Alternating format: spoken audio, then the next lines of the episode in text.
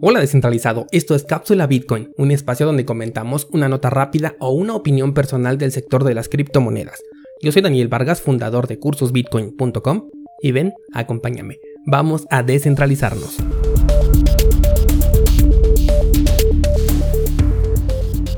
Al momento en que grabé este episodio faltaban solo 1931 bloques para el famoso halving de Bitcoin y está programado para ocurrir el próximo 11 de mayo del presente año lo cual hace que la duda en el aire sea cada vez más consistente. ¿Qué pasará con el precio de Bitcoin? En lo personal ya te he comentado que sigo esperando una caída en el mercado y no te miento al decirte que cada vez que veo que el precio sube me hace pensar que ya no veré esa última caída. Pero también recuerdo que las caídas son por el elevador, a diferencia de las subidas que se dan por las escaleras. Así que esto no acaba hasta que se acaba.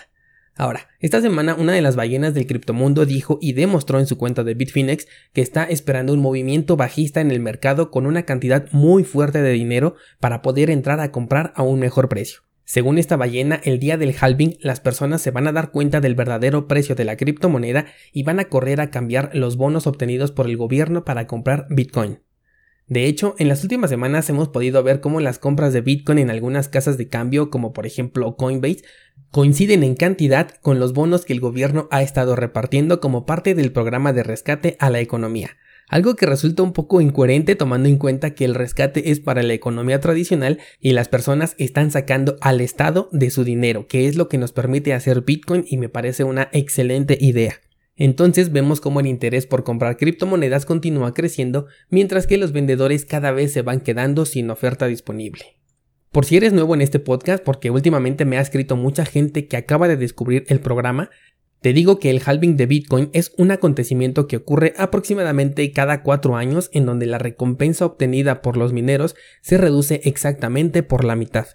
Este proceso hace que la nueva oferta de Bitcoin sea menor mientras que el consumo energético se mantiene estable, lo cual quiere decir que a partir de este punto los nuevos Bitcoins tienen el doble de costo de adquisición que los Bitcoins que se están minando en este momento.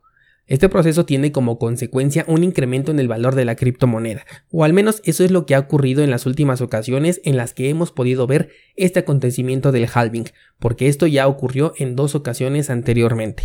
Por este motivo es que las personas que somos entusiastas de la criptomoneda especulamos que el efecto de este nuevo halving va a ser positivo, y además la ballena de la que te estoy platicando también piensa lo mismo, solo que considera que antes de ese movimiento vamos a ver una caída que dará inicio al movimiento alcista que ahora sí corresponderá al halving 2020. Varios de ustedes también me han preguntado cuándo creo que se dé este movimiento alcista y varias veces yo les he respondido que es un proceso que lleva aproximadamente un año, no es algo que se dé de la noche a la mañana, pero eso sí, el final del movimiento es el que suele verse con mayor fuerza. De hecho, esto sucede en todos los mercados. Las mayores ganancias se dan en los últimos momentos de impulso de un activo. No sé si te acuerdes que hace un par de meses te conté de un movimiento alcista muy fuerte que se dio en las acciones de Tesla, y yo te comenté que normalmente este tipo de movimientos suelen darse cuando finaliza un ciclo alcista. Poco después de este tiempo, todos los mercados se desplomaron. Lo mismo sucede con Bitcoin. A pesar de que creo que vamos a ver una nueva tendencia alcista prolongada, va a ser hasta el último momento cuando vamos a ver esos impulsos descomunales que caracterizan a la criptomoneda. Para mí ese impulso va a llegar entre las últimas dos semanas del 2021 y las primeras dos del 2022. Esto es simple especulación propia y puede que no se cumpla. No lo vayas a tomar como una recomendación de inversión, pero prefiero pensar en un movimiento a largo plazo que estar esperándolo en el corto plazo y desesperarme por no verlo llegar. Además, otro suceso que va a sustentar mi hipótesis es que los efectos de lo que le están haciendo a nuestra economía los vamos a ver hasta 2021. Es decir, para nadie es ya un secreto que nos estamos dirigiendo a un escenario de hiperinflación, y este proceso, aunque en teoría será lento, llegará a un punto en el que se detone y ahora sí vamos a ver sus efectos en la economía tradicional. Y con esto me refiero a los precios de los artículos de primera necesidad, incrementos en los precios del transporte público y sobre todo con los estragos que nos está dejando el pangolín, donde todos van a querer recuperarse lo más pronto posible y además prepararse porque el pangolín solo fue el inicio de lo que económicamente nos espera.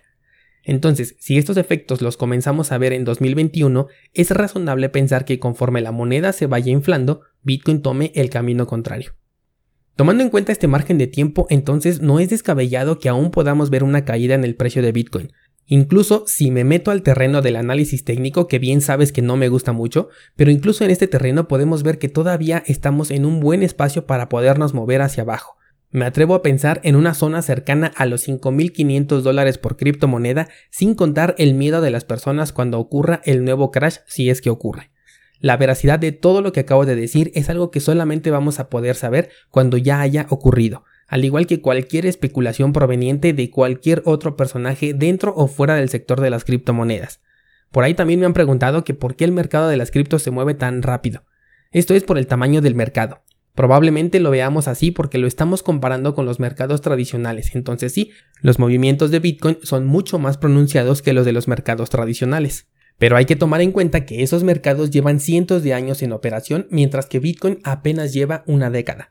Cuando hablamos de un mercado tradicional, por ejemplo, una paridad del euro contra el dólar, podemos encontrar miles de órdenes abiertas entre el valor de 1.5 y 1.10, lo cual hace que el movimiento del activo sea muy pequeño y por eso es que se utilizan lotajes dentro de los brokers y también mucho apalancamiento para que las ganancias puedan ser realmente rentables.